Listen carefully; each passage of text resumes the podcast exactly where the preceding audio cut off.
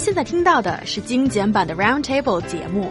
想收听并下载一小时完整节目，请关注我们的微信公众账号 EZFM Roundtable，然后发送关键词“完整版”获取下载方式，或者直接下载轻松调频 App。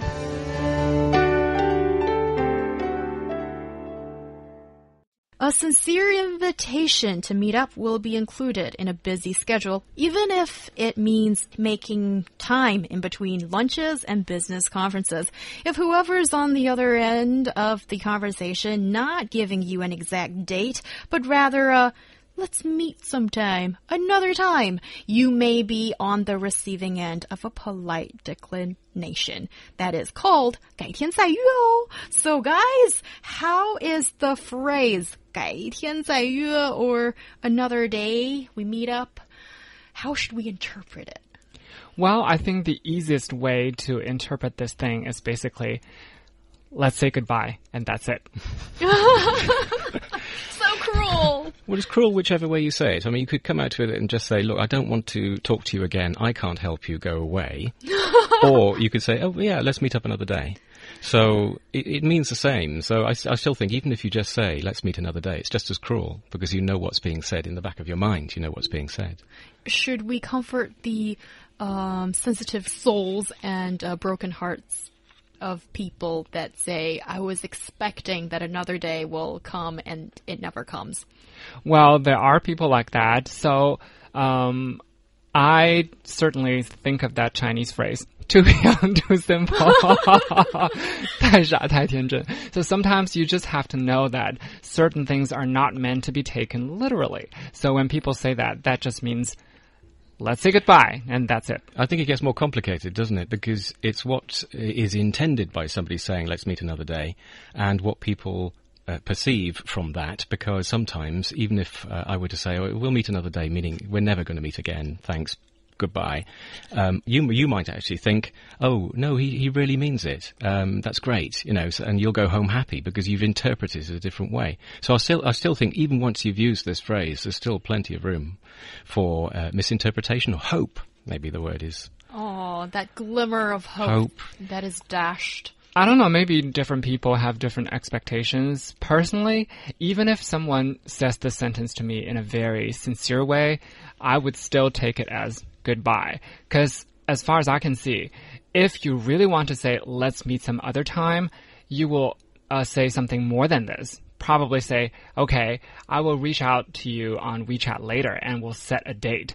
If he adds that sentence, then I will believe what he actually means. Okay, so I think here is sort of a uh, time for people to comb through their uh, previous social experience, and there are so many of these situations that you kind of need to read between the lines and you kind of need to uh, really read the room as well to understand what it really means. And there are some other American equivalents apparently, and it'd be interesting to hear what Bob has to comment Shall on I trans that. translate them into British? Yes, Shall please.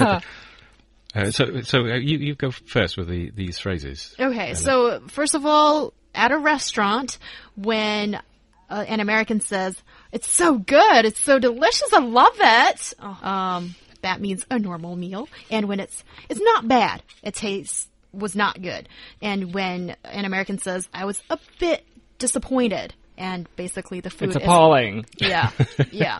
So, Bob, how would you interpret those words, or how well, would you I, say it? I, I, was thinking about this earlier. That I think that the, the more that British people uh, go over the top, the more that we say we love something, the opposite is true.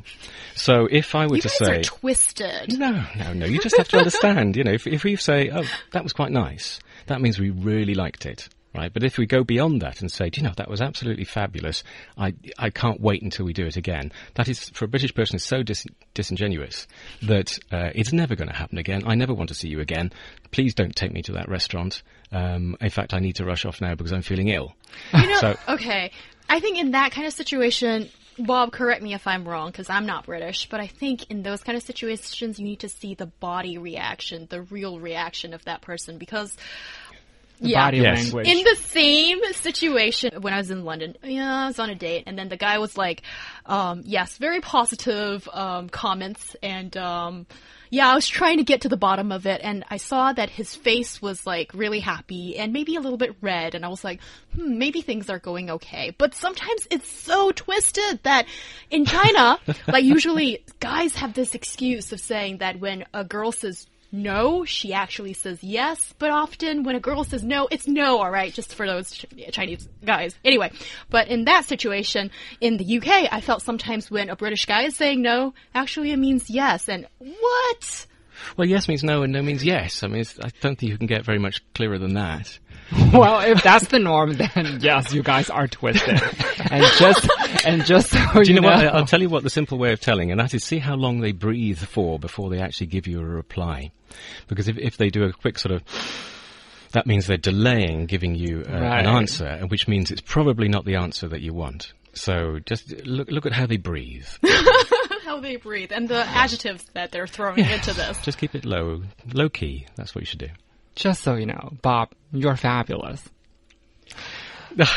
How should I interpret that? you know what? No, I'm not sure. I, I think you're No, being yeah, just give it straight to us. What do you mean? He's fabulous. Okay, so take the word for it. Is that